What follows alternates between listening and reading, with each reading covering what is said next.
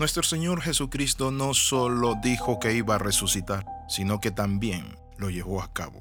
Se los anunció a los discípulos, a sus enemigos. La Biblia nos muestra a nosotros algo interesante. Él dijo lo siguiente, dice la palabra, y los judíos respondieron y le dijeron, ¿qué señal nos muestra ya que haces esto? Respondió Jesús y le dijo, destruid este templo y en tres días lo levantaré. Dijeron luego los judíos, en 46 años fue edificado este templo, y tú en tres días lo levantarás. Juan capítulo 2 versículo del 18 al 20. No solo Jesús le anunció acerca de su resurrección, porque hay muchos líderes que anuncian acerca de la resurrección, sino que Jesús también consumó su resurrección. Las autoridades religiosas no entendían el simbolismo de las palabras de Jesús. Ellos se enfocaban en el templo físico, el cual había empezado a reconstruirse por el rey Herodes en el año 19 a.C.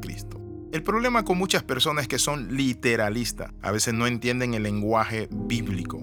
No todo en la Biblia se puede tomar literal. La Biblia nos enseña tanto, pero cada cosa va en su lenguaje, en su tiempo, en su época. Es como la palabra profética se consume en su tiempo. Luego dice la palabra en el verso 21 y 22, mas él hablaba del templo de su cuerpo por tanto, cuando resucitó de entre los muertos, sus discípulos se acordaron que había dicho esto y creyeron la escritura y la palabra que Jesús había dicho. A pesar de todas las cosas que Jesús enseñó, a pesar de las promesas de que sería resucitado al final de los tres días y las tres noches, los discípulos no estaban preparados para lo sucedido. Bienvenido al devocional titulado Resurrección Anunciada y consumada. No solo lo anunció, sino que lo llevó a cabo. El Padre le resucitó de los muertos. En Lucas 24, el 1 al 8. El primer día de la semana, muy de mañana, vinieron al sepulcro, trayendo las especies aromáticas que habían preparado, y algunas otras mujeres con ellas, y hallaron removida la piedra del sepulcro. Y entrando no hallaron el cuerpo del Señor Jesús. Aconteció que estando ellas perplejas por esto, He aquí se pararon junto a ellas dos varones con vestidura resplandeciente, y como tuvieron temor, bajaron el rostro a tierra, les dijeron, ¿por qué buscáis entre los muertos al que vive? ¡Qué lindo! Y miren lo que dice el ángel, o les dicen los ángeles, no está aquí, sino que ha resucitado. Acordaos de lo que os habló cuando aún estaba en Galilea, diciendo, es necesario que el Hijo del Hombre sea entregado en mano de hombres pecadores, que sea crucificado y resucite al tercer día. Entonces ellas se acordaron de sus palabras. Muchas veces nosotros no nos acordamos de la palabra. Muchas veces nosotros nos olvidamos de tanto que el Señor ha dicho y ha hecho para nosotros. Es importante que escuchemos la palabra con atención. Aquí hay una gran lección. ¿Y saben cuál es la gran lección? Que muchas veces Dios habla a nuestras vidas, pero estamos tan cansados, ocupados o distraídos que no la guardamos y atesoramos. Por eso los ángeles le recuerdan recuerdan el mensaje. Acuérdense, Él les dijo que iba a resucitar de entre los muertos. Ahora vamos a ver el impacto de la resurrección de Jesús en la iglesia. ¿Qué impacto tuvo en la iglesia primitiva y en la iglesia presente? El hecho de que Jesús haya resucitado.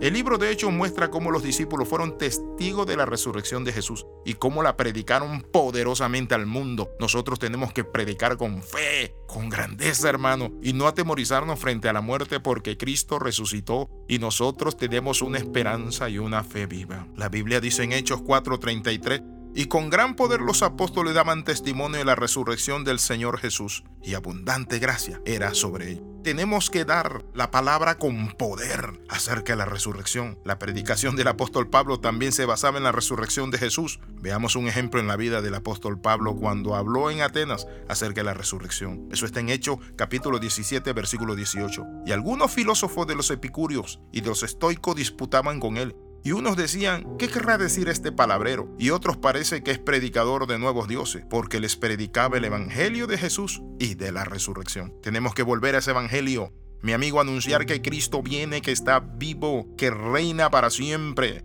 que los hombres pueden morir, generaciones vienen, generaciones van, pero Él nos ha sido refugio de generación en generación porque Él es el eterno, el eterno Dios. Por eso Pablo entonces les decía, pero Dios habiendo pasado por alto los tiempos de esta ignorancia, Ahora manda a todos los hombres en todo lugar que se arrepientan, por cuanto ha establecido un día en el cual juzgará al mundo con justicia por aquel varón a quien designó, dando fe a todos con haberle levantado de los muertos Pero cuando oyeron de la resurrección de los muertos, unos se burlaban y otros decían, ya te oiremos acerca de esto otra vez. Bendito sea el nombre del Señor. Una de las escrituras más famosas que profetizan la resurrección de nuestro Señor Jesucristo, pero también la resurrección de los justos, está en 1 Corintios 15. Comienza con Pablo afirmando la resurrección de Jesucristo, porque primeramente os he enseñado lo que asimismo recibí, que Cristo murió por nuestros pecados conforme a las escrituras, y que fue sepultado y que resucitó al tercer día, y que apareció a Cefas y después a los doce. Después apareció a más de 500 hermanos a la vez, de los cuales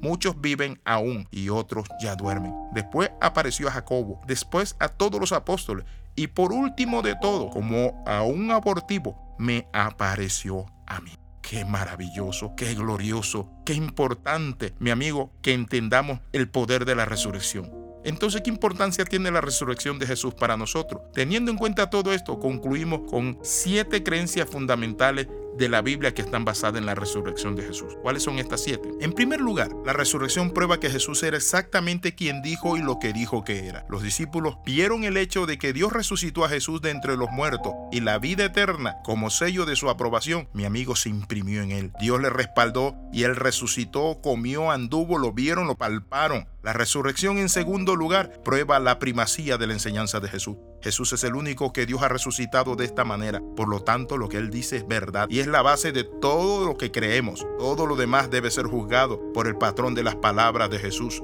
¿Y cuáles son las palabras de Jesús? Yo soy el camino, la verdad y la vida.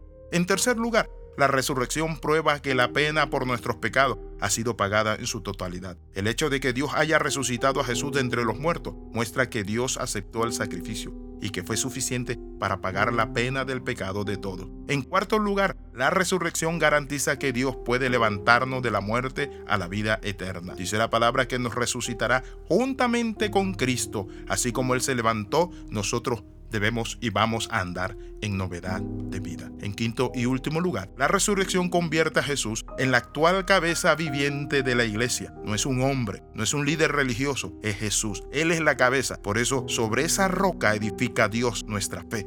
¿Y cuál es la roca? Pedro, no, la roca es Cristo el resucitado de entre los muertos y es la fuente de nuestra fe. Por eso somos cristianos, por eso no somos de Don Bosco, por eso somos de Cristo, porque Cristo resucitó, Cristo esperanza de gloria, Cristo el primogénito entre los muertos. Oramos, Padre, te bendecimos y te adoramos y te damos gracias por tu infinita misericordia, por tu verdad. Amén y amén. Gracias Señor.